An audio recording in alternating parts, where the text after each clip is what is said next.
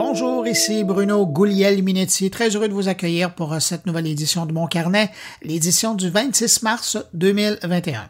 Au sommaire de cette édition, on va parler avec Claire Bourget de l'enquête Net Tendance qui propose ce mois-ci un portrait du commerce en ligne et vous allez voir, ça a pas mal bougé de ce côté-là. On va parler avec l'homme derrière l'opération Haute Vitesse Canada-Québec, cette entente qui a été annoncée en début de semaine pour brancher euh, à la haute vitesse 150 000 foyers au Québec. Et puis on va aller faire un tour en Afrique pour parler à Edith Broubleu de l'importance de l'alphabétisation numérique des femmes sur ce continent. Et vous allez voir, c'est un défi de taille parce que euh, c'est très important pour ces femmes, pour leur famille et même pour l'économie du continent. Sinon, ben, il y a mes collègues qui sont là. Il y a Thierry Weber qui s'intéresse aux impacts positifs de la pandémie mondiale. Frédéric Bove, de son côté, s'entretient avec Sylvain Sénécal sur une nouvelle étude qui porte sur le potentiel des recherches en UX pour la relance de l'industrie du tourisme. Stéphane Ricoul se penche de son côté sur l'art numérique et les NFT, et puis Jean-François Poulain s'intéresse à l'histoire d'une librairie spécialisée en manga qui se tire pas mal bien d'affaires dans sa conversion à la vente en ligne. Alors voilà pour le sommaire de cette édition. Sinon, ben, un mot pour remercier ceux d'entre vous qui avaient pris le temps de vous abonner à ma nouvelle infolettre, mon carnet, un complément à ce podcast qui est publié tous les mardis matins. Alors, si c'est pas déjà fait, ben, je vous invite à le faire en passant par mon blog, moncarnet.com. Et juste avant d'enchaîner avec quelques faits saillants de l'actualité numérique de la semaine, je vous rappelle l'adresse courriel pour me contacter concernant mon carnet. Si vous désirez m'envoyer un mot, une suggestion, un commentaire, l'adresse, c'est podcastmoncarnet en un mot, gmail.com. Et puis, tiens, un instant quand même pour saluer cinq auditeurs de mon carnet Salutations toutes particulières cette semaine à Denis Gilbert, Francis Bellan, Valérie Gagnon, Nathalie Michaud et Patricia Marco.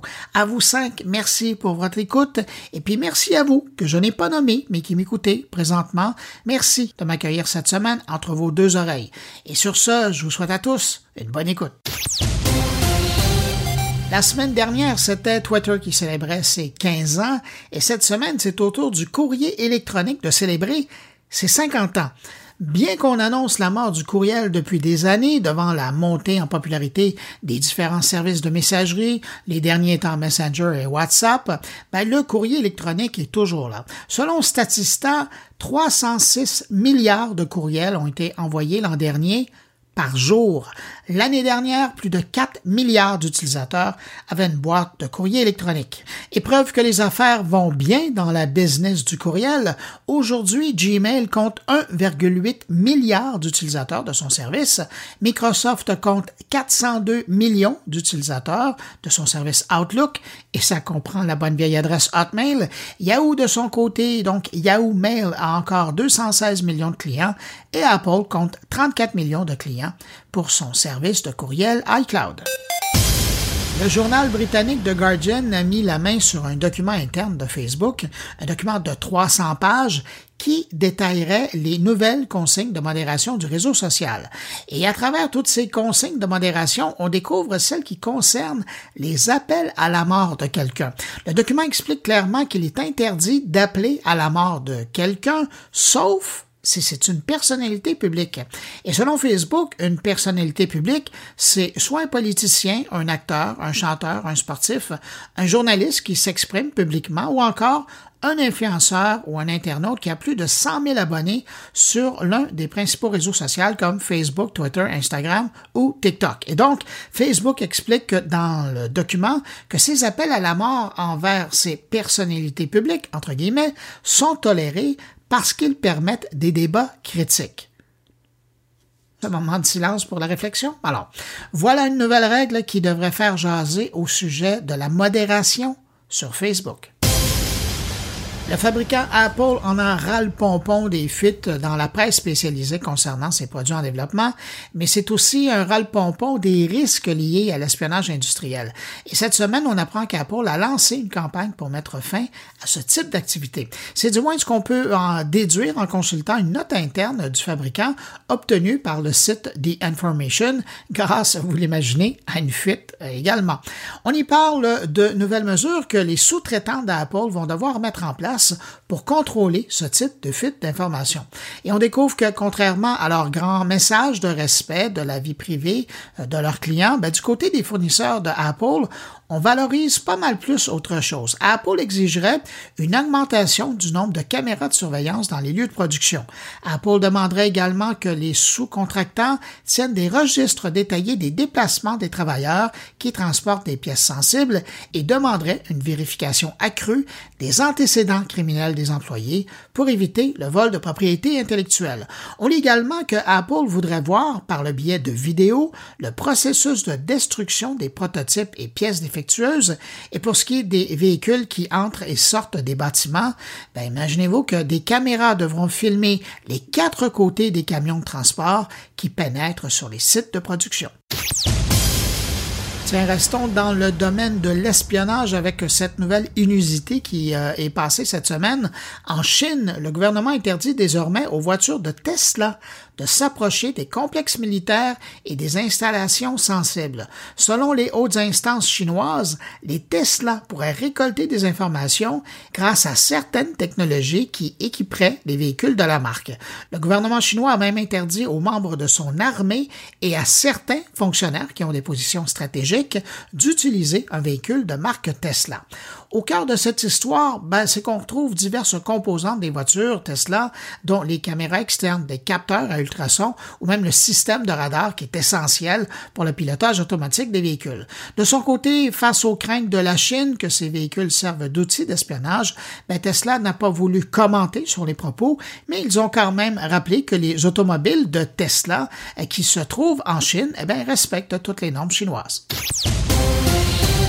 Cette semaine, il y a l'ATN de l'Université Laval qui publiait une grosse édition de l'enquête Net Tendance qui porte ce mois-ci sur le commerce en ligne. Pas besoin de vous dire qu'il y a eu une croissance importante dans le secteur au Québec, due évidemment à la pandémie et au confinement, mais une fois qu'on a dit ça, euh, disons que les chiffres de Net Tendance mettent ça en perspective. On va rejoindre à l'instant Claire Bourget, la directrice en intelligence d'affaires et de marketing de l'ATN, et également la directrice de l'enquête de Net Tendance. Bonjour Claire Bourget. Bonjour Bruno. Claire, euh, ce mois-ci, le Net Tendance porte sur le commerce en ligne. On le sait, hein, avec la pandémie, euh, on a demandé aux Québécois d'aller euh, magasiner en ligne, d'utiliser les services, autant des marchands québécois que des autres qui sont disponibles en ligne, mais en priorisant l'acheteur québécois. Quand vous regardez ça, vous, donc le portrait de l'achat en ligne par les Québécois, qu'est-ce qui vous saute aux yeux? Ce qui saute aux yeux dans un premier temps, c'est euh, ben, la croissance euh, des euh, adultes québécois qui ont acheté en ligne durant l'année, la dernière année, l'année 2020. On est à 78% des adultes québécois, donc trois adultes sur quatre qui ont fait des achats en ligne. Et puis là où il y a eu les croissances les plus, les plus fortes, c'est du côté des adultes plus âgés les 65 ans et plus, là, c'est là où on a eu euh, des croissances, euh, ben, je dirais autour de 30% de, plus qui euh, ont passé au commerce électronique cette année. Des, chiffres qui viennent confirmer ce que vous, nous aviez déjà parlé quand on parlait des aînés qui, avec la pandémie, avaient été massivement vers les services de santé en ligne. Ces chiffres-là nous confirment ça. Exact, c'est ça. On est à même les, 75 ans et plus, euh, on voit qu'il y a des augmentations euh, en, 2020. On parle de 32 points de pourcentage par rapport à l'année 2019. Et c'est quand même, c'est fort euh, chez ces clientèles-là, chez ces segments-là de la population que on ne savait pas si éventuellement ils allaient se, tourner vers le commerce électronique.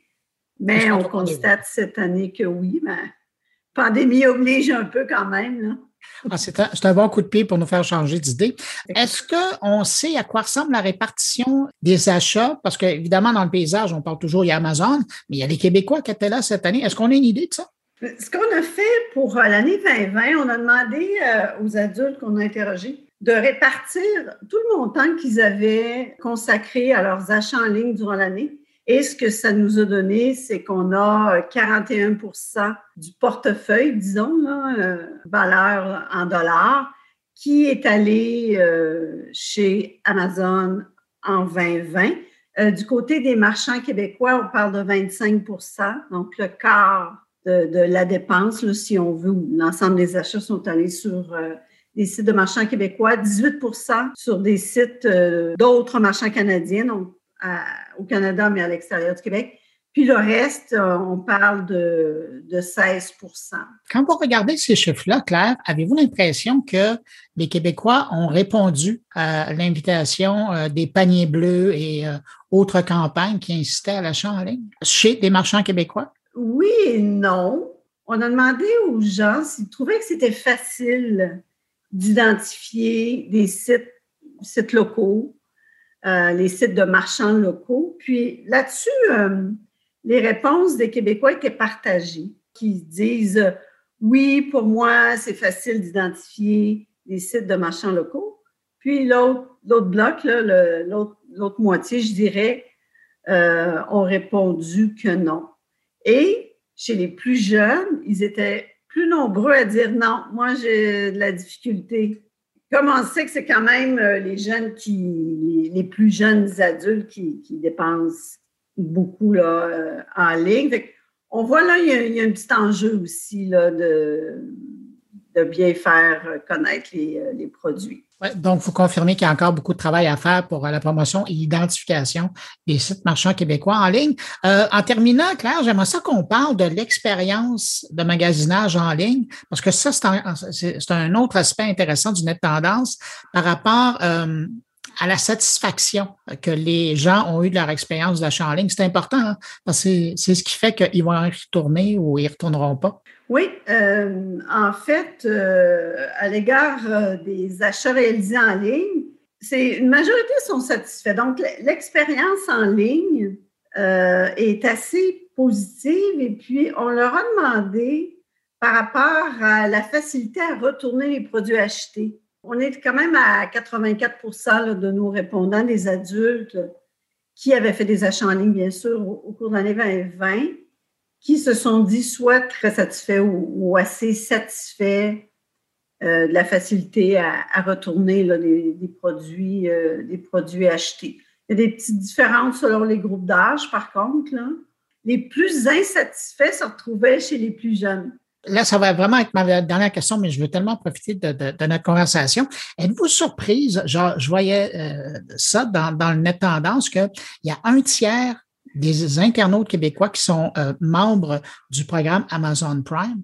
Oui, ben, en fait, ça va un petit peu avec l'autre chiffre qui dit que 40% du budget, euh, ça va euh, chez, Amazon, mais on, est ben, basé sur les adultes québécois, donc sur l'ensemble du Québec. C'est un adulte sur quatre qui est membre, qui paie pour avoir un membership et pouvoir bénéficier des avantages euh, du programme euh, d'Amazon Prime. Euh, c'est quand même c'est quand même important, c'est quand même quelque chose. Et, de là, même le défi pour le Québec de faire la promotion de d'autres alternatives d'achat alors que les gens paient déjà pour euh, faire affaire avec un commerçant. Claire, merci d'avoir décortiqué cette nouvelle édition du Net Tendance qui porte sur euh, le commerce électronique en ligne. Claire euh, Bourget, je le rappelle, elle est directrice intelligence d'affaires et recherche marketing à l'ATN. Merci beaucoup. Et je vous donne rendez-vous le mois prochain. Pour quel sujet? Le mois prochain, on va parler des services gouvernementaux en ligne. Bon, ah, ça, ça va être intéressant. Ils ont tout un défi devant eux. Oui. Claire Bourget, merci beaucoup. Ça fait plaisir. Au revoir, Bruno.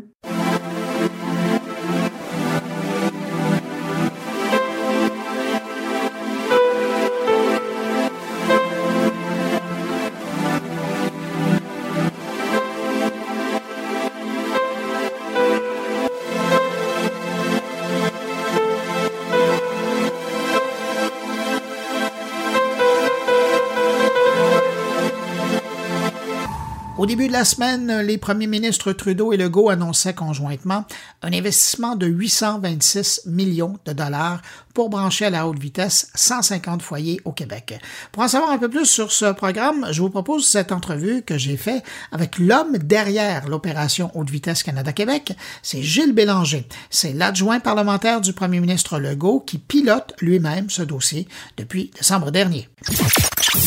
Gilles Bélanger, bonjour. Bonjour. Gilles Bélanger, avant de commencer l'entrevue, je veux juste vérifier. Officiellement, on parle de 150 000 foyers, mais euh, le premier ministre, dans son point de presse, parlait de 148 000 foyers. C'est quoi le vrai chiffre? 148 000. Bon, merci. Alors ça, c'est mis de côté. En tout cas, on peut dire que vous êtes un homme d'action. Hein? Officiellement, vous êtes entré en poste euh, avec ce mandat-là donné par le premier ministre le 16 décembre. C'était juste avant qu'on parte pour Noël. Puis euh, quelques mois après, vous avez réussi à faire ce que bien des gouvernements ont tenté de faire. Mais vous, vous avez été capable de faire lever le projet. Euh, vous en gardez quoi de, ce début de, projet? Là? Bien, je pense, premièrement, je ne suis pas tout seul, on a une très bonne équipe. Puis, Maintenant que le premier ministre est le leader de ce projet-là, ben, on a les moyens de nos ambitions. C'est que j'ai pu travailler avec, euh, entre autres, Stéphane Le Bouillonnec, que je connais très bien, Stéphane. Euh, Stéphane a beaucoup plus d'expérience politique que moi, mais là, il avait un rôle de secrétaire général sur le dossier. Et puis, il fallait y aller rapidement parce que c'est une promesse. Qui, et puis, on a 18 mois pour exécuter euh, quelque chose que ça fait des décennies que c'est pas, c'est pas fait. Et moi, je priorisais beaucoup la fibre optique. Dans la mesure du possible, si on peut aller avec la fibre optique, il y a tous les enjeux d'électrosensibilité, vrai ou faux, là, mais, ça reste que la fibre optique est quand même une, certaine valeur sûre. On, va avoir une bonne bande passante pour éventuellement faire euh, euh, utiliser des applications télémédecine. Euh, mais on sait que le CRTC définit la haute vitesse à 50-10 ça reste que c'est une base. Hein? Ils, font souvent ça parce que pour accommoder peut-être certains fournisseurs qui ont une technologie un peu moins, euh, un peu moins évoluée. Est-ce que vous allez arriver dans les 148 000 foyers dont on parle à vraiment les brancher sur la fibre optique, tous ces gens-là? Oui. Les 148 000, c'est, ben, je dis oui, c'est pas mal tout de la fibre optique. Il y a peut-être certains endroits qu'on va utiliser du sans fil fixe, mais à 99% c'est la fibre optique, on est à une moyenne de près de 6 000 par, par branchement. La fibre optique, ça coûte 30 à 40 000 dérouler un kilomètre de fibre. Et puis là, si tu déroules 10 kilomètres, que tu as cinq euh, résidences euh, au bout, ben ça fait 150 000, ça fait quand même cher. C'est qu'on en a des branchements à 10 15 000 Le branchement, oui. Euh, mais par contre, c'est la technologie qui est la plus pérenne. C'est la technologie qui nous permet de, de pouvoir utiliser euh, plusieurs applications. Et il va en rester quand même un certain pourcentage au Québec. Il y en a qui sont loin et on ne va pas utiliser la fibre. Bien, on peut utiliser la fibre, mais peut-être un lien micro-ondes pour se rendre jusqu'à un petit cœur de village qu'on va brancher par la fibre. Il y a différentes, euh, différentes façons comment on va euh, brancher ces derniers-là. Quand vous regardez les derniers mois, ça a été quoi pour vous le bout le plus complexe du dossier? Ça a été répondre à, des centaines d'emails puis de textos à tous les jours des maires, maires, préfets, citoyens qui sont à bout euh, à cause de la pandémie, euh, euh, l'école à la maison, le télétravail, des gens en désespoir. Puis je sympathisais tellement avec eux. Moi, j'aurais aimé ça en rentrant en politique en, en septembre 2028, octobre 2028, 2018, avoir pu euh, aller à la vitesse que je vais là depuis que le premier ministre a pris le dossier. Avez-vous l'impression que c'est justement, entre guillemets, là, grâce à la pandémie, que là, on a senti cette volonté? De, de part et d'autre, il n'y a pas seulement la vôtre. Pas dans mon cas. La société, oui, peut-être les médias, un peu tout le monde. Vous savez, les régions, là, souvent, bon, tu as les grands centres, puis bon, les régions, c'est comme dans le temps de l'électricité, tu sais. Euh, c'est que les régions, bah, ont-tu vraiment besoin d'Internet haute vitesse? Ben, ben, oui, si tu as des automates programmables dans ton, euh, dans ton usine ou si l'agriculture 4.0, tout ça, ça prend de la bande passante. souvent, ça prend plus que du 50 mégabits. Euh, donc, c'est extrêmement important pour le développement économique des régions. J'ai travaillé beaucoup avec la Fédération québécoise des municipalités. Et puis, vraiment, la solution, on est habitué au gouvernement de faire des programmes normés on fait des appels d'offres, des programmes nommés. On est très bon pour analyser les, devis et tout ça. Après ça, on signe les contrats. Bon, après ça, on à un autre programme normé qu'on ne gère pas. Il y en a eu des programmes dans le passé. On a fait des belles annonces. Village branché. Euh, après ça, Québec branché, branché pour innover. Belles annonces. Tu n'as aucun critère de couverture de territoire à 100% puis tu n'as pas de date avec des pénalités. Québec branché, branché pour innover, le programme qui a été euh, en 2017, La date butoir qui était écrite au contrat, c'est 31 mars 2021. C'est dans quelques jours. Moi, j'ai demandé, je c'est quoi qui se passe ah, ben, ils font une demande d'extension? Oui, c'est, c'est que c'est ça. C'est que là, moi, j'ai dit à Stéphane, on a regardé ça, dit, écoute, il faut passer avec un partenariat. Il faut presque comme jouer, on n'a plus le temps. Là. On joue au jeu risque ensemble. On prend une carte, on regarde stratégiquement quel est quel, ça nous prend une attaque à cinq, un bon club avec des plus petits joueurs, des, des coops, des, des bons, tu as des tels, IHR, il y, a des, il y a des bons joueurs qui sont de plus petite taille, mais ça te prend une force de frappe, une attaque à cinq pour être capable de faire 80% 90% de la job. C'est ce qu'on a fait. Il y en a qui vont dire, vous avez juste fait des affaires avec les gros. C'est pas vrai. Au Québec, là, il va avoir, il y a beaucoup d'autres joueurs qui sont impliqués. Puis les gros, ben, ils sont au bac, comme on dit, parce qu'ils ont des clauses de pénalité. Puis on, je peux prendre leur territoire, là, puis on peut leur en enlever s'ils sont passés vite, parce qu'on va. Moi, je tombe en gestion. J'ai 18 mois de gestion de projet. J'adore. Moi, j'étais en affaires, puis je te parle ça en politique. On ne gère pas tellement de projets en politique, mais là, on va en gérer un. je vais être sur le terrain, puis je vais suivre l'avancement. Et on a des provisions dans les contrats où si l'avancement va passer vite, on peut prendre un autre joueur. Euh, les fournisseurs ont 120 jours pour faire l'inventaire du terrain. Donc, ils vont travailler avec les municipalités, les MRC dire Oh, vous avez une nouvelle rue. Ben non, c'est pas sur la carte de l'ISDEC. On s'entend. Toute la carte de l'ISDEC, c'est une statistique. Quand tu arrives dans la vraie vie, il y a un paquet de foyers qui sont de nulle part, qui ont un travail à faire et ils ont l'obligation contractuelle, eux, de brancher à 100% Donc, il faut qu'ils fassent du relevé de terrain. Dans l'annonce officielle, on a parlé du 800 euh, quelques millions euh, qui venaient à la fois de Québec et Ottawa, mais euh, puis je lisais les communiqués de presse et je voyais pas d'informations. La part des gros joueurs ou des joueurs qui, qui vont avoir quand même l'aide gouvernementale pour brancher tous ces gens-là, leur rapport, eux, leur investissement, qu'est-ce que c'est? Nous autres, on finance les travaux admissibles. Si le joueur doit s'enligner avec euh, passer, euh, il décide de passer une dorsale pour arriver sur un territoire, il y a des travaux qui ne seront pas admissibles. C'est uniquement pour les travaux admissibles. Il faut comprendre, il n'y a aucun de ces joueurs-là qui était intéressé à aller brancher. Parce que brancher, c'est une chose, as un capital que tu, branches, mais après ça, il faut que tu l'opères et il faut que tu le maintiennes. Si on regarde aux États-Unis, il y a beaucoup de municipalités, beaucoup de joueurs qui ont décidé de brancher leur communauté Cinq ans plus tard, ils sont décotés, puis ils sont, sont pas capables de soutenir, d'entretenir de, ce réseau-là. On a fait des beaux projets avec de l'argent public comme village branché. Un village branché, là, il y a de la fibre un peu partout, une commission scolaire, tout ça. Hey, on n'a même pas ça sur une carte. On n'a même pas l'inventaire de cette foutue fibre-là. C'est que quand tu regardes des fois le tauron sur un poteau, là, tu vois le tauron, il y a à peu près ça, des pets de tuyaux qui passent dessus c'est parce qu'on déroule par-dessus d'autres choses qui ont déjà été déroulées. C'est que des fois, tu vas dérouler une file, tu as une autre file qui a été là payée par de l'argent public avec en masse de brins dedans pour passer par à peu près brancher quasiment l'État de New York. Mais non, on en déroule une nouvelle parce qu'il n'y a pas cette coordination-là entre les, ingénieurs, les puis ceux qui font l'aménagement de territoire. Donc là, on va travailler sur des cartes justement pour avoir cette information-là parce que la fibre, en région, si tu déroules de la fibre en région, puis tu es à Saint-Georges-de-Beauce, puis tu as, de la, capacité excédentaire, et puis on arrive avec l'Internet des objets, puis tout ça, toutes ces datas-là doivent être stockées à un endroit à un moment donné. Et le Québec est probablement un des meilleurs joueurs d'énergie verte renouvelable. Quand tu parles de stocker du cloud, ben ça te prend un entrepôt, puis ça te prend de l'électricité pour entreposer tout ça, puis ça te prend de la bande passante, ça te prend de la fibre. C'est sûr que il y a 20 ans, 30 ans, peut-être qu'on aurait pu s'asseoir avec Hydro-Québec et dire tu déroules de la fibre noire. Hein? J'aurais aimé ça, ça aurait été un beau projet, mais ça reste que les telcos versus l'énergie. Telco, c'est fédéral. C'est hyper réglementé. Fait que là, on se serait retrouvé avec des, des poursuites, des litiges, tout ça. C'est pour ça qu'on n'a pas privatisé. ça aurait coûté cher, là, de racheter tous les poteaux, tout ça, là, ça aurait coûté cher. Euh, je vous entendais tout à l'heure, vous avez évoqué quelque chose d'intéressant, puis vous êtes revenu aussi là-dessus à l'instant.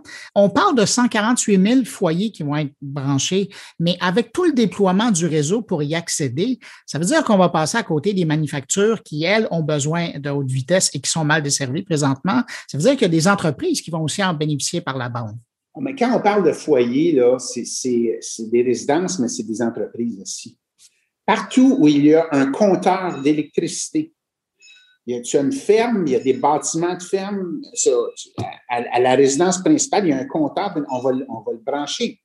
C'est beaucoup les entreprises. On parle des foyers, là, mais il y a beaucoup d'entreprises en région, une érablière euh, qui a besoin de, de l'automatisation, a besoin d'Internet. Tout ça va être branché. Il y a un inventaire. Puis souvent, c'est le critère, c'est un compteur d'hydro et puis la route est ouverte l'hiver. C'est à peu près ça. Parce que j'ai eu des municipalités, puis je, challengeais parce que autres étaient avec euh, Cooptel. Là, ils disaient J'ai trois résidences qui ne sont pas branchées. Pourquoi tu ne branches pas? Mais on n'ouvre pas, on pas la route l'hiver. Ça, c'est le, maire, le préfet qui me dit ça. OK, j'accepte. Mais parce que le PM n'acceptera pas s'il y a un appel septembre 2022, là, il y a un citoyen qui dit ben moi, on m'a oublié. Marche pas ça. Beau cas d'espèce, justement, des gens qui sont plus loin. On parlait de 36 000 autres foyers qui, eux, sont pas touchés là, par l'annonce présente. Comment vous, vous, voyez ça? Est-ce que, par exemple, vous avez envisagé euh, les Starlink de ce monde? C'est du cas par cas. Comme ce matin, je suis sur un dossier pour brancher dans le bout de Coudjouac et on va passer de la fibre euh, sous-marin dans, dans, dans Bay James, dans puis on va monter, euh, c'est un projet de plusieurs millions, c'est le CRTC là-dedans, le Québec serait probablement là-dedans aussi. Là, on va en brancher 5 000. Bon, c'est 5 000 de moins. Maintenant, Starlink, euh, ben Starlink, c'est sûrement le plus avancé. Il y a déjà des tests qui se font au Nouveau-Brunswick. On est en discussion depuis. Euh, moi, j'avais fait un projet dans le temps, pas directement avec Elon Musk, mais j'avais été l'endroit où il y avait eu les superchargers au Québec, dans le mm-hmm. corridor Boston-Montréal les premiers. J'avais signé un deal avec, euh, avec Tesla là-dessus.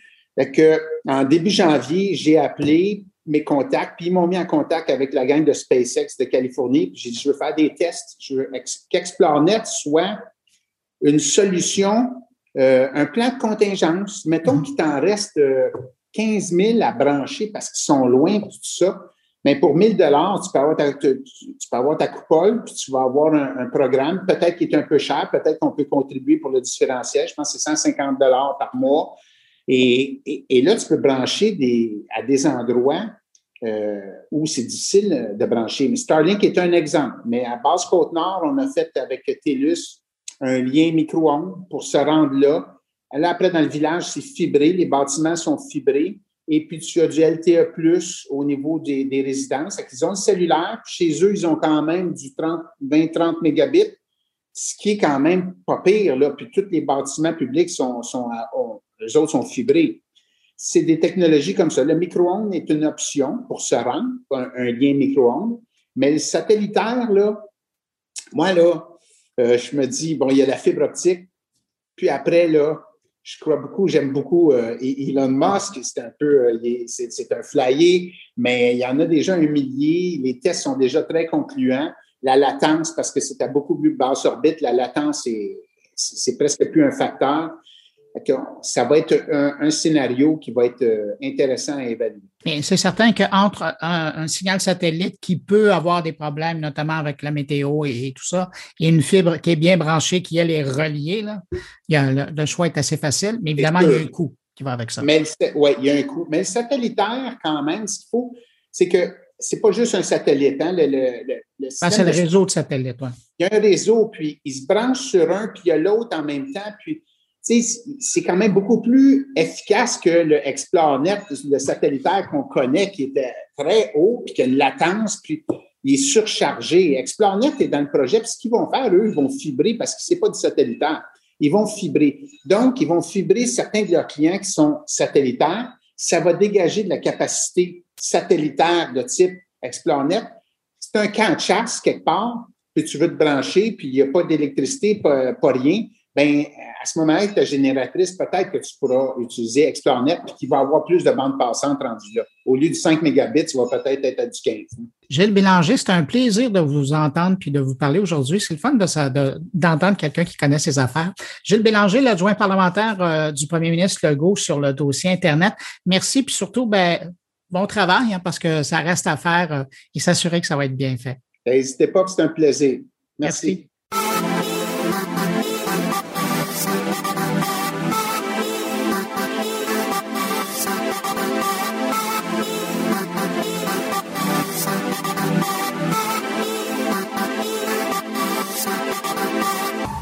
Allons maintenant en Afrique. On va retrouver l'entrepreneur numérique Edith Bro-Bleu qui a signé la semaine dernière un texte fort intéressant dans Afrique Info sur l'importance de l'alphabétisation numérique des femmes sur le continent. D'ailleurs, vous pouvez retrouver un lien qui vous mènera à ce texte sur mon blog moncarnet.com. Donc, comme vous allez l'entendre dans cet échange avec Edith Broubleu, euh, c'est un défi de taille et euh, d'une grande importance pour ces femmes, pour leurs familles et même pour l'économie du continent. Edith, la semaine dernière, tu as publié un article dans Afrique Info. Il y a cette image de la femme africaine qui est un, vecteur important de l'économie, particulièrement dans les toutes petites entreprises, dans le petit commerce. Et là, maintenant, euh, quand je lisais ton texte, j'ai l'impression que c'est encore une fois les femmes africaines qui pourraient faire la différence dans la croissance numérique de l'Afrique. Oui, absolument. Les, femmes africaines ont compris que l'Internet et euh, en particulier, va dire le digital, puisque c'est assez global, euh, leur permet d'avoir cette égalité, en tout cas ce début d'égalité qu'elles recherchent, c'est-à-dire dans la prise de parole. Parce qu'en général, on griffe, hein. la femme africaine est, euh, est censée être en retrait dans la société, elle est faite pour l'espace privé et pas souvent public, alors qu'avec le numérique, maintenant, depuis une dizaine d'années maintenant, les femmes ont accès à l'espace public pour s'exprimer. Euh, elles n'ont plus besoin forcément d'attendre qu'on leur donne la parole sur des médias classiques comme la télévision pour pouvoir euh, prendre la parole sur tous les sujets qui les concernent et en général parfois des sujets tabous. Donc elles ont compris que cette révolution-là leur, leur appartenait. Euh, c'est pour ça que je dis, euh, voilà, le, le, le, digital, le numérique, il est féminin et les femmes africaines ont compris. J'ai parlé d'alphabétisation.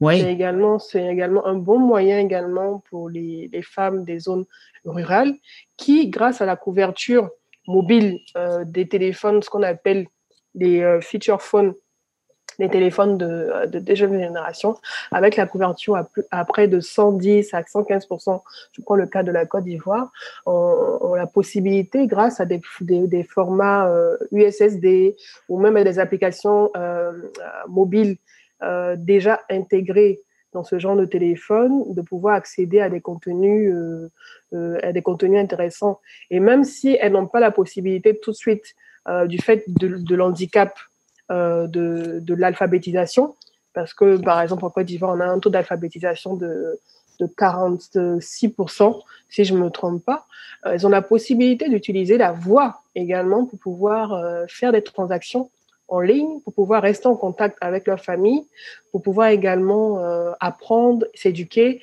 et travailler, par exemple, en coopérative. Donc, elles ont su, en tout cas les femmes africaines ont su comment s'approprier cet outil et euh, en faire un outil, euh, un booster de leur activité, de leur quotidien, en fait. As-tu l'impression que les pouvoirs publics ou même euh, les, grands groupes euh, financiers euh, sont, conscients de ce potentiel-là? Est-ce qu'ils ont mis en place des programmes pour, pour aider les femmes? Oui, bon, après, après en, même temps, c'est pas que c'est un couteau à, à, double tranchant, mais bon, on est dans un monde, on est dans un monde capitaliste. Hein. On est dans un monde capitaliste, donc forcément, chacun saisit l'opportunité business qui se présente. Et surtout quand ça devient tendance, euh, les femmes, euh, euh, la finance et les femmes, les fintech, oui, évidemment, les pouvoirs publics et en particulier les banques, de plus en plus de banques. Euh, voilà, je vais citer EcoBank, Société Générale, euh, même des microfinances. je pense que ce sont les microfinances qui, en premier, euh, se sont beaucoup intéressés au, au soutien de l'entrepreneuriat féminin en finançant massivement. Mm-hmm. Et les banques classiques maintenant sont en train de suivre. Moi, par exemple, euh, je parlais d'EcoBank qui également lance un produit euh, uniquement dédié aux femmes. Il y a également les assurances aussi, euh, comme Leadway également qui lance des produits exclusivement réservés aux entrepreneurs euh, femmes, euh, voilà, parce qu'elles ont compris que c'est une force motrice.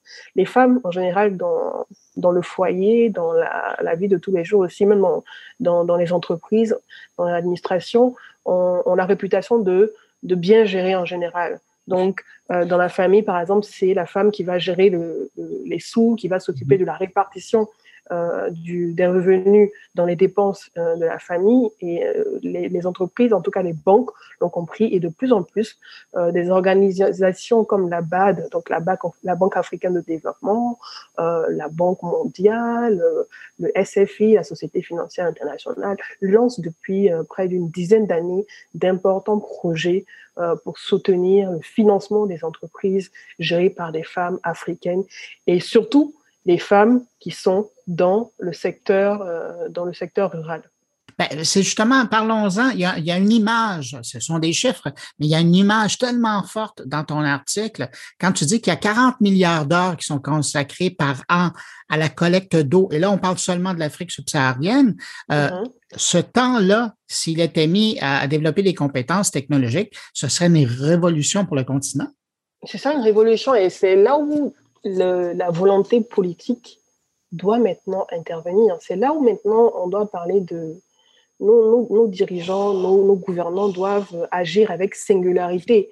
Et quand je parle de singularité, c'est d'agir de, façon disruptive pour s'attaquer aux véritables problèmes et penser économie d'échelle, mais surtout penser capital humain.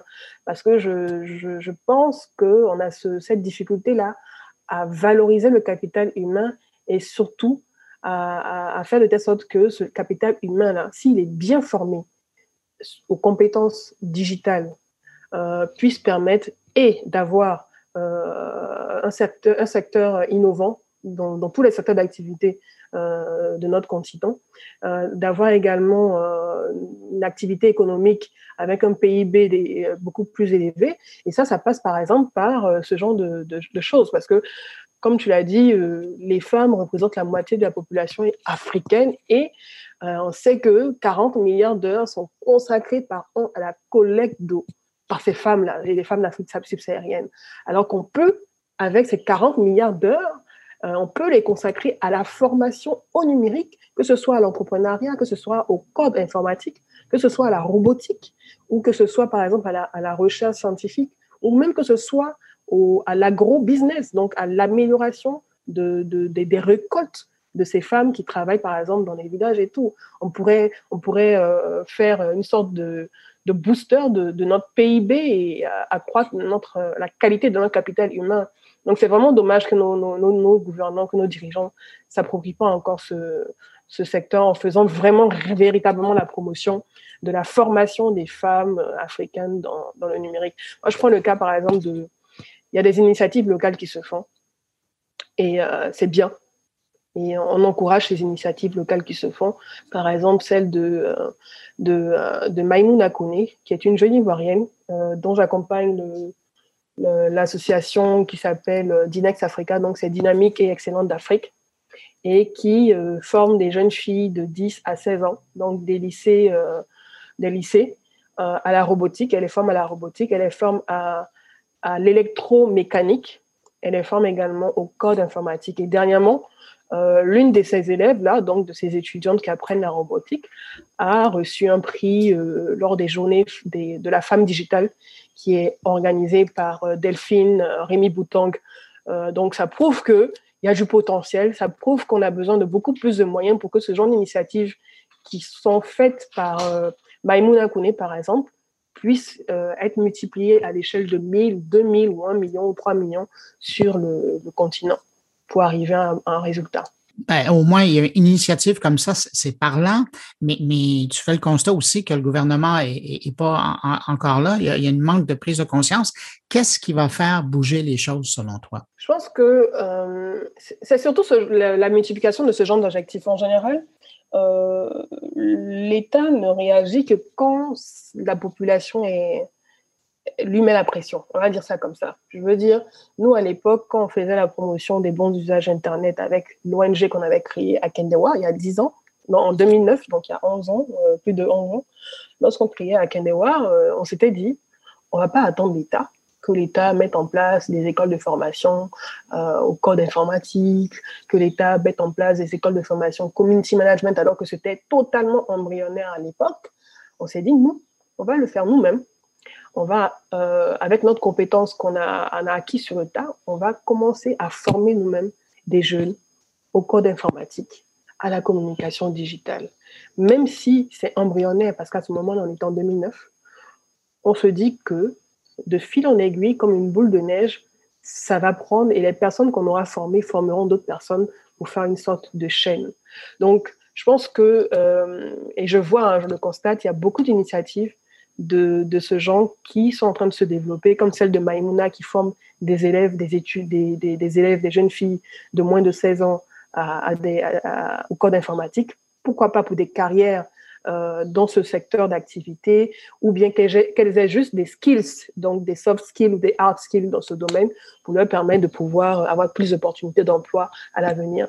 Et je vois que d'autres femmes ou même des hommes également développent ce genre de projet euh, pour aider les femmes. Il y a 10 000 codeurs également de Douglas Mbiandou mhm. euh, qui, qui, le fait également avec les femmes Là même, j'ai reçu une invitation. Il y a plein, plein, plein, plein, plein de, de surtout le continent d'initiatives de ce genre qui sont en train, qui existent depuis quelques années.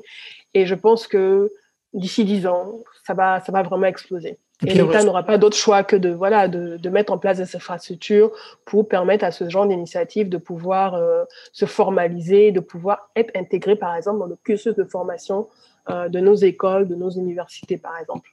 Oui, puis heureusement, il y a aussi des gens comme toi qui ramènent cette question-là à l'avant-scène euh, sur la place publique. Edith Broubleu, merci infiniment d'avoir pris le temps d'avoir réfléchi euh, sur la chose et puis d'avoir partagé ta pensée. Merci beaucoup. à bientôt. Merci Bruno.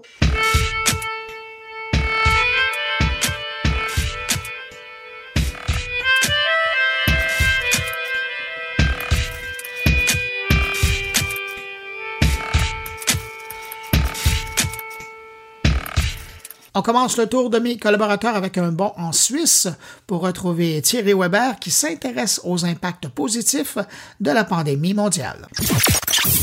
Bonjour Bruno, bonjour les auditeurs de mon carnet. Dans cet épisode, j'ai très envie de tenir le bilan d'une année de pandémie et ses impacts positifs. Et oui, la pandémie nous a paralysés, elle nous a aussi forcé à nous dépasser, certaines frontières ont été franchies, des brides lâchées, qui n'auraient jamais pu l'être sans la crise sanitaire. Passons donc en revue les cinq aspects positifs issus de cette situation. Premier aspect, la santé. Et oui, une innovation médicale majeure, le vaccin ARN messager. En 2020, un tout nouveau type de vaccin a été mis au point dans l'urgence pour lutter contre le Covid-19, le vaccin ARN messager acide ribonucléique messager ou ARNM. Les vaccins des sociétés Pfizer, BioNTech et Moderna, basés sur cette technologie, ont non seulement pu être élaborés et testés en quelques mois, mais ils ont également été validés et ont reçu le feu vert des autorités pour sa mise sur le marché. Contrairement aux vaccins traditionnels qui utilisent des fragments de virus vivants, virus morts ou de leurs enveloppes pour éduquer le système immunitaire à les reconnaître et à développer ses propres défenses, ce type de vaccin passe par l'injection de molécules d'ARN messager du virus. L'ARN messager est une copie temporaire de l'information correspondant à un ou plusieurs gènes du virus qui codent certaines protéines. Dans le cas présent, c'est la protéine spike qui est visée, une fois injecté, cet ARNM synthétique produit en laboratoire induit dans l'organisme une réponse immunitaire. L'ARNM est ensuite éliminé, mais le système immunitaire est désormais mieux armé pour reconnaître cette fameuse protéine. Quand le virus du SARS-CoV-2 se présente, il est immédiatement reconnu et éliminé. Cela marche dans 95% des cas, un score important pour un vaccin. Deuxième aspect positif, le travail avec le télétravail, la voie vers plus de flexibilité. Il a déboulé dans nos vies sans prévenir, qu'on soit employé, fonctionnaire ou même indépendant, près d'un travailleur sur deux a été concerné par le home working durant cette dernière année deux fois plus qu'en temps normal. On estime qu'une fois la crise passée, le télétravail perdura là où c'est possible, au minimum un ou deux jours par semaine. Cette généralisation bouscule le train-train quotidien, imposant de facto plus de flexibilité. Mais une flexibilité qui n'a rien à voir avec celle dont parlaient les entreprises par le passé, c'est-à-dire une flexibilité axée sur le contrat horaire. Ici, on parle d'une flexibilité pour le travailleur lui-même qui se joue dans le spatio-temporel.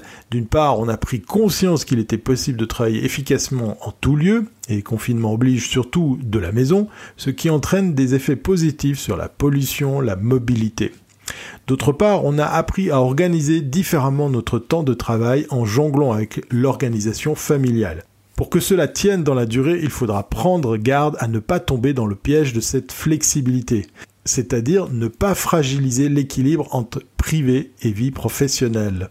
Autre aspect aussi, la fin des voyages business non nécessaires. Et oui, embarquer à bord d'un avion pour se rendre à une réunion, cela deviendra probablement plus rare. Selon certaines estimations, plus d'un tiers des voyages d'affaires aériens pourraient disparaître dans les prochaines années. Au-delà des longs déplacements, les habitudes des travailleurs, souvent rompus aux réunions en présentiel, risquent d'évoluer. Avec des Teams, WebEx ou encore Zoom, des milliers d'entre eux ont en effet découvert les possibilités offertes par la technologie et certains n'envisagent désormais plus de s'en passer. Troisième aspect positif, le business. La nécessité de relocaliser certaines activités. Il est probablement trop tôt pour parler d'un revirement stratégique complet, mais l'année de crise qui vient de s'écouler a fait émerger une réflexion sur la relocalisation de certaines activités industrielles stratégiques.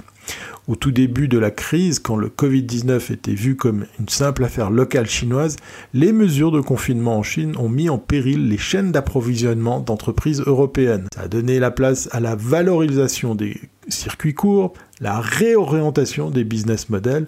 Ce sont autant de pistes à envisager sérieusement pour remédier à ce constat. Quatrième aspect positif, le numérique. Et oui, le numérique devenu démultiplicateur des possibles. L'une des grandes leçons de l'année écoulée est la prise de conscience des possibilités qu'offre le numérique. La visioconférence est évidemment l'élément le plus flagrant de ce constat.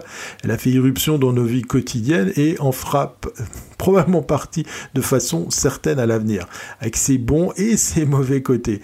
Si le monde du travail s'est adapté assez facilement, l'enseignement quant à lui a un peu plus de mal. La prise de conscience globale a permis de mettre à jour les besoins, les manquements dans les écoles. La fracture numérique était là avant la crise, mais elle est devenue flagrante pendant cette année où le matériel électronique est devenu indispensable pour garder une connexion avec la société. Le numérique avec plusieurs outils technologiques eh bien, a tout de même permis de ne pas faire de cette année académique une année blanche, même si elle restera marquée à jamais du saut du Covid. Le numérique et ses atouts n'auront en revanche pas permis de sauver la culture. Cinquième et, dernier aspect positif, les budgets, l'argent quoi, les investissements enfin. La pandémie a forcé les politiques économiques à arrêter de penser en rond. Après une décennie marquée par la rigueur, l'Europe a mis entre parenthèses ses règles budgétaires et les 27 se sont mis d'accord pour emprunter en commun, donc mutualiser les risques pour financer un programme de relance taillé sur mesure afin d'aider en priorité les régions les plus affectées par la crise. On attendait depuis des années des vagues d'investissement pour adapter l'économie aux défis du siècle. Elles arrivent. Avant le Covid, le niveau d'investissement public net qui mise dans l'avenir était resté proche de zéro dans la zone euro depuis la crise financière. Le plan de relance européen de 750 milliards d'euros devrait changer la donne en finançant des investissements additionnels, en partie ciblés sur la lutte contre le réchauffement climatique à hauteur de 37%, et la numérisation, de l'économie à hauteur de 20%. À court terme, la Commission s'attend déjà à une hausse des investissements publics à 3,2% cette année dans la zone euro contre 2,8% en 2019. Difficile exercice que de résumer seulement en 5 points les aspects positifs de cette première année de pandémie, mais force est de constater que cet élan d'optimisme ne nous fera pas de mal pour penser au futur et à cette fameuse nouvelle normalité. Gageons que nous ne devrions pas trop attendre longtemps pour l'atteindre. Allez, prenez soin de vous et à bientôt si c'est pas avant.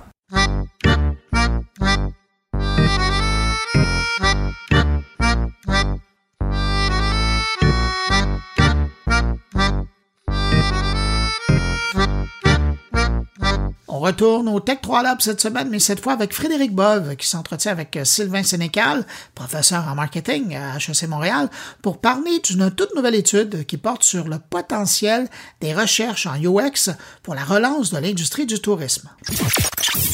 Bonjour Sylvain Sénécal. Bonjour Frédéric. On est vraiment heureux de vous accueillir aujourd'hui. Vous êtes professeur de marketing à HEC Montréal. Vous êtes également co-directeur du Tech 3 Lab. Le lab est lui-même associé à la chaire de recherche industrielle CRSNG Prompt en expérience utilisateur, l'UX comme on dit. Alors Sylvain Sénécal, je vais lancer le bal avec la première question. Vous avez récemment réalisé une étude en collaboration avec l'ITHQ Hein, euh, l'Institut du tourisme euh, à Montréal et au Québec. Hein.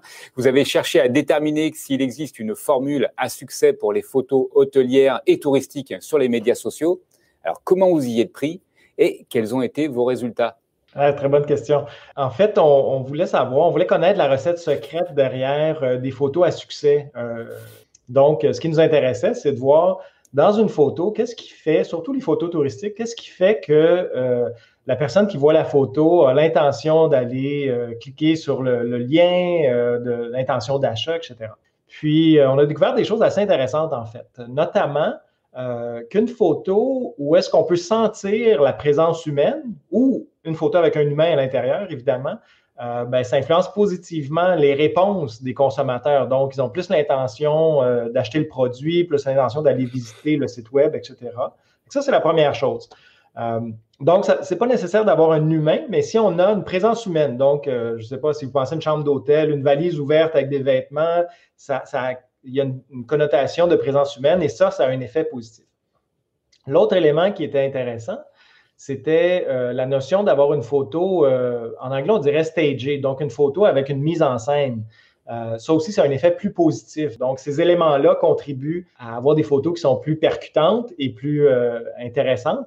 Et c'est la recette secrète là, en arrière des, photos, euh, à tout le moins euh, dans le domaine touristique, là, pour avoir une photo avec beaucoup d'impact. On parle de l'industrie touristique. Elle a été très durement touchée par la pandémie actuellement. Est-ce que c'est pour contribuer à la relance de cette industrie que le Tech3 Lab et l'ITHQ a cru bon de mener cette, étude? Euh, et, de manière générale, comment les recherches en, en UX peuvent contribuer à la relance économique des secteurs touchés par la pandémie? C'est une très bonne question.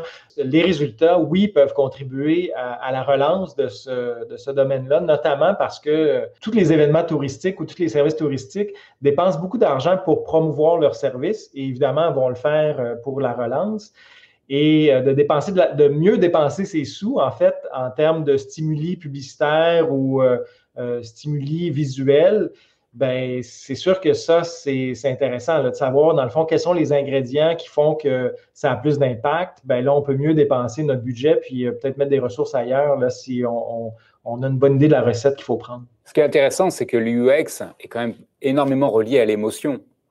Euh, du consommateur, de la personne. Et c'est très intéressant de dire qu'en définitive, ce qui fonctionne le mieux, c'est le caractère de connexion à l'humain. Donc, on peut envisager qu'avec la pandémie, ça, ça, ça peut même euh, être de plus en plus parce qu'il va avoir un besoin de reconnexion important. C'est un très bon point. C'est sûr que la, question humaine, on dirait que tout le monde est en manque de, contacts sociaux. Puis euh, l'effet justement d'avoir des humains ou une présence humaine dans euh, des représentations comme ça visuelles, je pense que les gens vont être encore plus sensibles à ça, bien que évidemment que l'humain, en, en, anglais, on dirait hardwired. Hein? On, est, on aime mieux les photos avec des humains, euh, des trucs comme ça, mais je pense que ça va être encore plus vrai là, euh, quand, au sortir de, la pandémie. Ben, Sylvain Sénécal, moi, je voulais vraiment vous remercier d'avoir répondu à nos questions. Ça m'a fait plaisir. Merci beaucoup. Frédéric. Vraiment. Puis à la prochaine étude, eh bien, je vous, je vous donne rendez-vous. Parfait, c'est un rendez-vous. Merci. Merci beaucoup.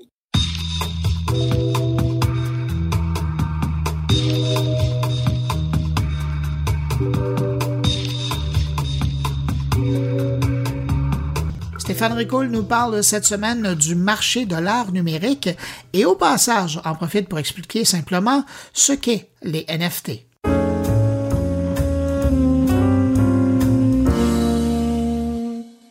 On dit souvent que la critique est aisée, mais que l'art, lui, est difficile. Une expression qui date du XVIIe siècle. On dit aussi que ce qui est rare est cher. Et en ce moment, on dit partout sur la planète Terre que l'art numérique vaut son pesant d'or. Une expression au passage dont le temps du remplacement est venu pour substituer le mot or par le mot crypto-monnaie. Alors, est-ce que le marché de l'art est en train lui aussi de se faire disrupter? Est-ce que le simple fait d'être authentifié de façon sécuritaire via la blockchain fait en sorte de créer une valorisation parfois hors norme, et vous avez tous vu l'œuvre de l'américain Beeple qui consiste en un collage de 5000 dessins qui s'est adjugé pour 69,3 millions de dollars. En fait, la crypto-monnaie apporte une réponse à un enjeu connu depuis que l'art est l'art, la validité de l'unicité de l'œuvre. Une fois encryptée, il y a une certaine forme de sécurité entourant l'acquisition de l'œuvre en question et son authenticité. Donc, la crypto-monnaie comme moyen d'acquisition est aujourd'hui de plus en plus utilisée. Mais elle est aussi désormais utilisée comme art en tant que tel, à travers les jetons non fongibles, plus connus désormais sous le nom de NFT pour Non-Fungible Token.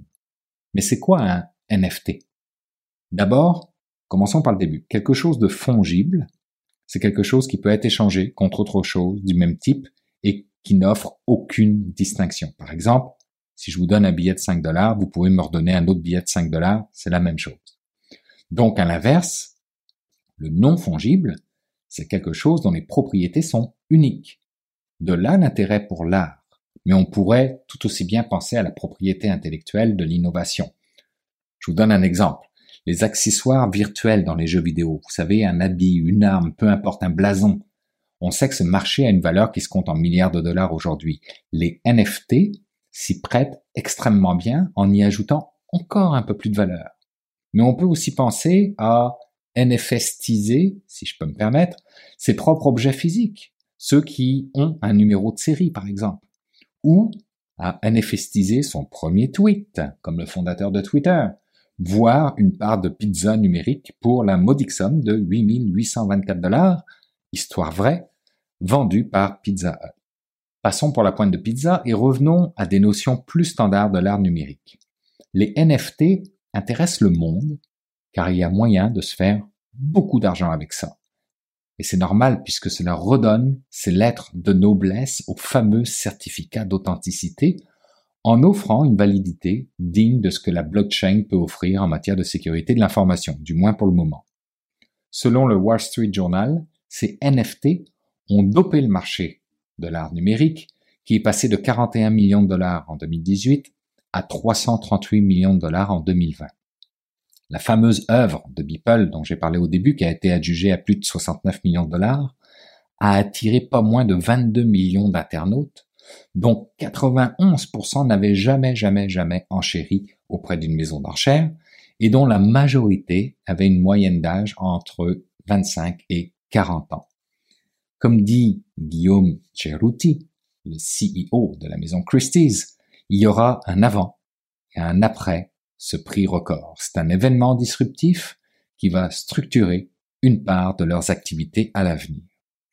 Pour Claire McAndrew, la plus célèbre économiste du marché de l'art, nous sommes en train de changer la façon dont nous consommons l'art, l'art sur les écrans, le streaming, etc. Et la pandémie actuelle a vraisemblablement accéléré le phénomène. À l'image des crypto-monnaies qui ont longtemps été décriées, le recours à cette technologie en ligne se démocratise à grande vitesse et le crypto-art en profite désormais pour disrupter un marché qui avait besoin de rejoindre d'une façon différente les nouveaux milliardaires issus du monde des technologies.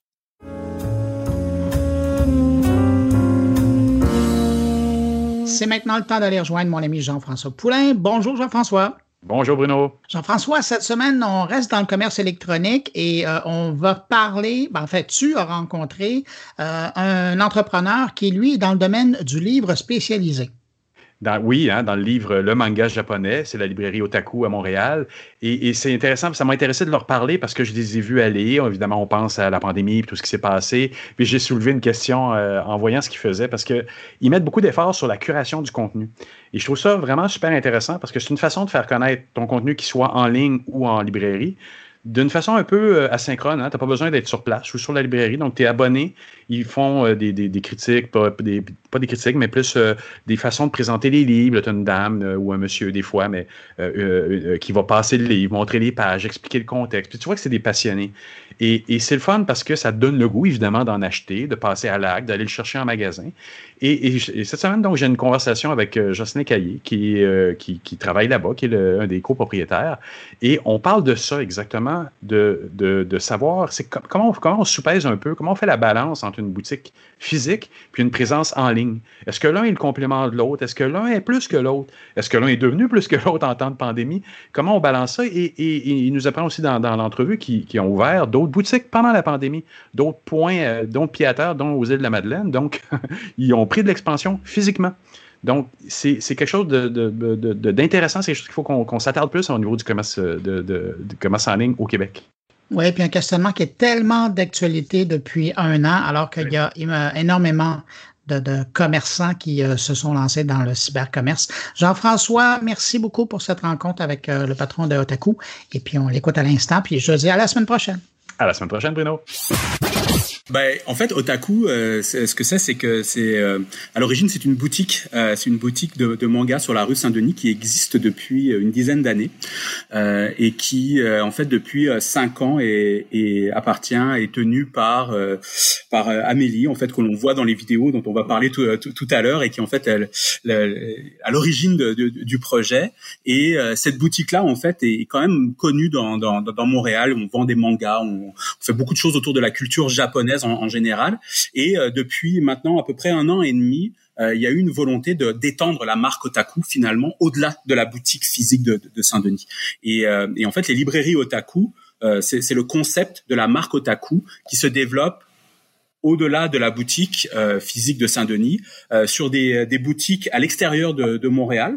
On en a ouvert euh, ah sept durant la, la pandémie, euh, donc ça c'est quelque chose. Ah bah effectivement, ah c'était pas vraiment, c'était un petit peu contre contre toute attente, mais quand même les entrepreneurs en fait avec lesquels on travaille voulaient développer quelque chose d'autre euh, et donc autour de, de, la culture manga, de la culture japonaise, mais c'est aussi aussi un, un, site internet. Et en fait, ce qu'il y a, c'est qu'Otaku aujourd'hui, ce qu'on veut, c'est être présent un petit peu sur tous les canaux, être présent euh, pour nos clients, que ce soit d'une manière physique euh, dans les grands centres, mais aussi à l'extérieur. Euh, pour l'instant au Québec, mais évidemment, on veut être partout au Canada, voire même en Amérique du Nord, et on veut être aussi présent euh, sur le numérique et on veut être présent sur le numérique pas en tant que juste euh, pouvoir acheter euh, nos mangas ou pouvoir réserver nos cours en ligne, mais aussi de pouvoir transposer finalement notre expérience, transposer notre expertise, transposer la passion euh, qui est autour de notre de notre produit sur euh, les canaux numériques.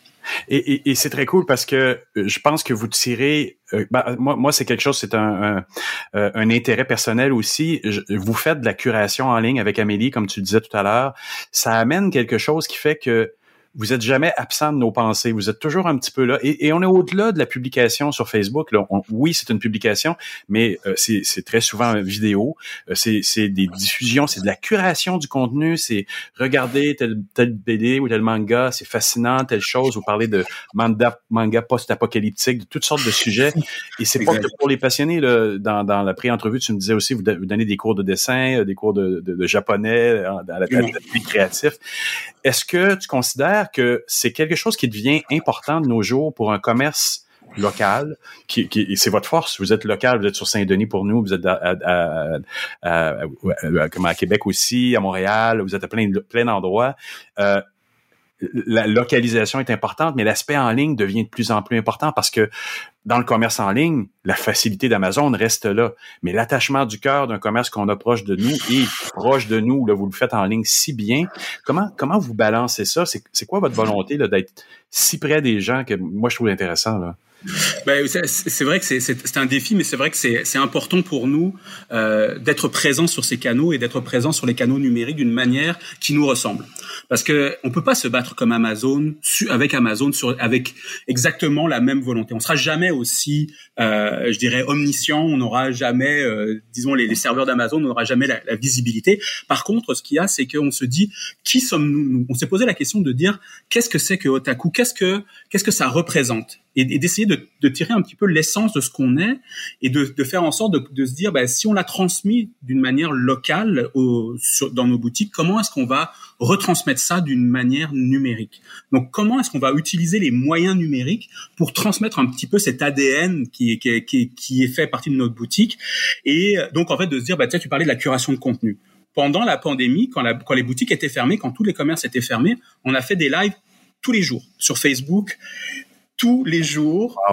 Amélie était présente, le staff du, euh, de la boutique aussi. Il y a eu d'autres personnes qui nous ont rejoints. Il y a eu plein de gens. En fait, il y a eu la communauté. C'est, c'est vraiment, c'est une communauté d'ailleurs qui est très, très solidaire, très bienveillante et très, je dirais, très soudée. Et en fait, ce qu'on a pu faire, c'est que ces lives-là nous ont permis, fait comment, comme, comme tu disais, de conserver la communication avec notre communauté. Et c'était aussi au-delà de se dire que, euh, ben, on parlait des nouveautés, on parlait des mangas, mais c'était aussi juste de parler de qu'est-ce qu'on a lu, euh, qu'est-ce qui est intéressant en ce moment, qu'est-ce qui nous fait nous évader? Il y a un an, c'était pas l'ambiance était quand même pas terrible. On se rappelle, tout le monde commençait à être enfermé un peu chez eux. Parler de cette passion-là entre nous, alors qu'on pouvait pas le faire justement dans la boutique physique, qui est un lieu où normalement ces gens-là se rassemblent. Bah, ça nous a permis en fait d'être euh, d'être présents et, euh, et pas nécessairement d'être de vendre des produits, mais simplement d'être avec notre communauté. Et c'est intéressant, je t'ai entendu dire aussi que vous avez, vous avez eu la réflexion. Vous vous êtes posé la question. Et ça, c'est important aussi, là, parce que quand on parle de relations CX ou UX, il y a, il y a un moment où les gens doivent s'asseoir et dire, mais comment on va compenser quelque chose, comment on va être présent dans des canaux où les librairies ne sont pas naturellement, ils, sont un peu maladroitement pour l'instant. Je trouve que en fait de librairie à Montréal, vous tirez votre épingle du jeu de façon vraiment vraiment euh, en haut en haut de la montagne. Ben, merci beaucoup, mais effectivement, je, pense que l'idée c'est que comme tu dis, on s'est posé cette question. Euh, on est euh, on, est quatre quatre associés dans l'aventure et on s'est vraiment euh, donné ces espaces de réflexion où on a vraiment travaillé à se dire justement c'est ce côté du numérique, de dire qu'est-ce que ça veut dire le numérique, au-delà de, du e-com. Et, et c'est des choses qui ne sont pas forcément naturelles, et pas naturelles exactement dans le monde de la librairie. Puis on le monde de la librairie en général a un côté où bah, le numérique est un petit peu un ennemi parce que on sait, ouais. tu vois ce que je veux dire quelque part, c'est le, le côté du livre numérique, c'est le côté versus le livre papier. Alors, je dirais pas que c'est un ennemi. Aujourd'hui, on s'en sert et, et, et ça, ça, a été un, un, grand élément aussi de survie des librairies. Mais il y a toujours un peu ce, ce côté de relation qui est un petit peu, euh, je dirais, antagoniste là avec euh, le, le, le livre papier versus le, livre sur le numérique ou, l'internet en général. Mais je pense que la, la vraie réflexion qu'on a eue, c'est de se dire, ben c'est au-delà effectivement de ça, c'est notre communauté, c'est le service aussi. Et le service aujourd'hui, c'est de se dire, ben, il y a des gens qui vont venir en boutique pour euh, pour prendre leur livre, mais après ils vont peut-être vouloir faire un suivi en ligne, peut-être après ils vont vouloir continuer à avoir cette conversation, et il faut qu'on ait cette possibilité-là de pouvoir servir nos clients de cette manière-là. Donc vous avez eu toutes ces réflexions-là de, un client vient en personne, il va vouloir faire un suivi après en ligne, il va revenir en magasin ou pas, ou il va continuer sa relation en ligne, ou il est à distance puis il peut pas, d'être capable d'avoir ces réflexions-là, et aussi ce que tu considérais comme un, un, un pas un ennemi, on pourrait peut-être pas nécessairement dire un ennemi, mais comme une, une menace, en fait, parce que c'est vrai que la livraison rapide par des Amazones de ce monde peut être considéré comme une menace, mais en même temps, euh, c'est un terrain de chasse où, où qui, qui, est très peu exploité pour l'instant, que les gens osent pas aller. Et vous êtes osé, vous avez osé, pardon, mais, mais très fort, et, et ça fonctionne. Parce que je, je, voyais une photo dernièrement sur votre Instagram, vous ne l'avez pas reproduit sur tous les médias sociaux. Ça a été semi-discret, mais on, on, la photo montrait une salle où il y avait que des colis à livrer. Exact. Ouais. Incroyable, là. Je veux dire, quand même, même si les magasins sont pas complètement ouverts, où il y a peut-être une capacité de gens qu'on peut recevoir à la fois, vous, vous livrez en ce moment. C'est, pas le modèle naturel d'une librairie à, à, au Québec ou à Montréal, mais, mais peut-être qu'il y en a qui, qui, tirent bien le épingle du jeu aussi en ce moment, je sais pas. Mais, mais vous le faites bien et ça crée un attachement. J'ai, vu ma commande, moi, dans, dans, dans la salle. J'ai imaginé la voir, en tout cas. Exactement. mais c'est, effectivement, puis c'est, aussi un défi parce qu'effectivement, de passer à, quelque, à, une, à, une, à une, que je dirais, euh, un processus ou une méthode ou une, une boutique qui reçoit des gens, les livres directement puisque les, les, livres sont là, on les prend et on repart avec, à vraiment un, un, un système où il faut faire des commandes, les stocker. Euh, on a maintenant un entrepôt, on a déménagé il y a quelques semaines. Oui, oui, on a on a pris vraiment un véritable entrepôt où euh, maintenant en fait pour servir à la fois nos partenaires en région, parce que là on livre aussi chez nos partenaires en région, euh, de, donc de Drummondville aux îles de la Madeleine, en passant par d'autres boutiques à Verdun, à, à, à, Montréal, donc Verdun, Antique. Bref, donc tout ça on, on doit avoir cette, cette gestion là, mais aussi la gestion du e-com. Et effectivement c'est un peu un modèle différent. Et c'est un modèle qui, quelque part, nous, nous, anime énormément parce qu'on se rend compte que c'est justement, ce ne, sont pas des modèles qui viennent en conflit. Ce sont des modèles qui viennent euh, accumuler et en fait qui viennent s'additionner en termes de service client, en termes d'expérience et en termes aussi d'offres. Euh, je pense que ça nous donne aussi une possibilité d'avoir une offre plus grande. Euh, ça, c'est une mise mise à l'échelle. En fait, ce qu'on veut, nous, c'est vraiment utiliser la technologie et non pas que la technologie devienne une contrainte, toujours en train de se dire, faut mettre à jour le site web, le site web marche pas. Et, tout ce, côté-là, on le voit vraiment, nous, comme étant le, côté de se dire, la technologie nous permet vraiment d'apporter ces services-là aux clients et de se dire, qu'est-ce qui est pertinent pour ces clients-là. Si tu parlais de la curation de contenu, c'est pertinent pour nos clients. Il faut qu'ils qu'ils sachent qu'est-ce qui se passe, qu'est-ce qui sort, c'est quoi les nouveautés, et on n'a pas peur de dire que les nouveautés sont bonnes ou moins bonnes. Tu vois, il y a, y a, un côté aussi où on veut rester vrai par rapport à ça. On n'est pas s'il y a ah des choses qui sont pas terribles. On, voit que vous êtes des passionnés quand on, le voit à travers des podcasts. Là. Et c'est ça qui est intéressant. Et je pense qu'il y a bien d'autres types de commerces qui pourraient en tirer des leçons. Un magasin qui vend euh, des, des, outils de cuisine pourrait très bien faire une curation de son contenu aussi. C'est ce qu'on s'attend quand on rentre dans une boutique, que les gens viennent nous voir, nous offrent des conseils, qui parfois n'arrivent pas même en personne, mais vous, vous le faites dans les deux cas. Là. Mais ça, c'est impressionnant. Et, et d'ailleurs, j'avais j'avais mis un, un, post sur LinkedIn qui a, qui a causé euh, le fait qu'on se parle aujourd'hui, mais qui, était, qui a fait une petite controverse, parce que je me disais ou je posais la question est-ce que on peut considérer en 2021 le, le fait de dire ben, je vais ouvrir un commerce, je vais faire une, une curation du contenu, euh, euh, mettre des choses en valeur et n'avoir que l'entrepôt et le service de livraison. Est-ce que mm. est-ce que c'est même une question que vous vous êtes posée la pandémie est arrivée, les magasins ont été obligés de fermer pendant une période assez longue. Est-ce qu'à un moment donné, on, se pose légitimement la question, peut-être qu'on n'a plus besoin d'espace physique, mais on va y aller juste avec l'espace euh, virtuel? On, s'est posé la question et, euh, et, très honnêtement, nous, avant la pandémie, notre, notre objectif était de faire quasiment que du physique. C'est-à-dire qu'on voulait vraiment développer des espaces physiques parce qu'on voulait rapprocher justement la culture manga, la culture japonaise un peu partout, qui est, en grande explosion en Amérique du Nord d'ailleurs. Hein. Il y a, comme un, espèce d'effet entre le manga et le comics où le manga prend un peu la place du comics et on voit aux États-Unis et au Canada anglais euh, cette, cette espèce de, virage. Donc nous, on voulait vraiment avoir cette notion d'extension physique et le numérique était un support il a fallu que l'on change un petit peu notre manière de voir les choses, mais on reste dans l'idée de vouloir rester physique. Parce que, comme je disais, c'est vraiment une addition plus qu'une euh, plus qu'un conflit. Et cette possibilité-là d'être proche, on a ouvert euh, la dernière qu'on a ouvert, c'était à Chicoutimi. Euh, ça a été là juste quand les magasins ont réouvert début février. Il y a toujours ce côté-là qui est extrêmement, je dirais, gratifiant de voir les gens quand même faire la file à Chicoutimi en plein hiver pour rentrer dans un magasin où il y a une nouvelle euh, collection de mangas, ça avait été annoncé. Et je trouve qu'il y a vraiment quelque chose là-dedans qui apporte et qui apporte même sur le côté web où on voit que, ne serait-ce que pour le, bah, le, ramassage, hein, le fameux last mile, excusez-moi, c'est le, le, dernier mètre de livraison, de pouvoir livrer aussi directement et d'avoir ce côté-là. Et ce qu'on veut, nous, c'est créer ces communautés locales où, euh, comme sur Saint-Denis, où, euh, on a un espace physique de lecture, les gens peuvent venir, peuvent s'asseoir et lire. Alors, en ce moment, c'est toujours pas possible parce que ces espaces-là ne sont pas euh, sont pas ouverts. Pareil pour la restauration.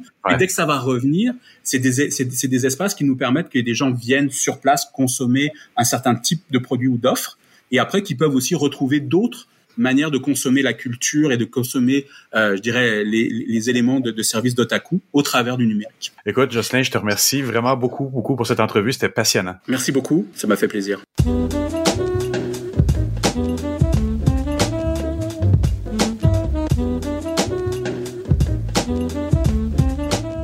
Voilà, c'est ainsi que se termine cette édition de mon carnet. J'espère que vous avez apprécié.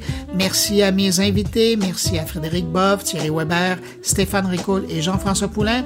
Je vous le rappelle, vous n'hésitez pas à passer le mot autour de vous si vous pensez que mon carnet peut intéresser vos amis, connaissances, abonnés sur les réseaux sociaux. C'est simple, vous les invitez à se rendre sur mon blog, moncarnet.com. Ils pourront écouter le podcast à partir du blog, mais aussi ils peuvent le retrouver sur leur plateforme de distribution de podcasts préférés.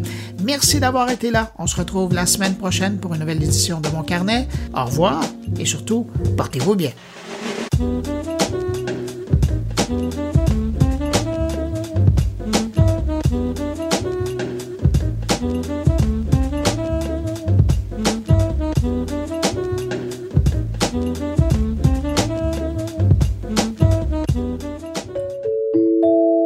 Une production goulielminetti.com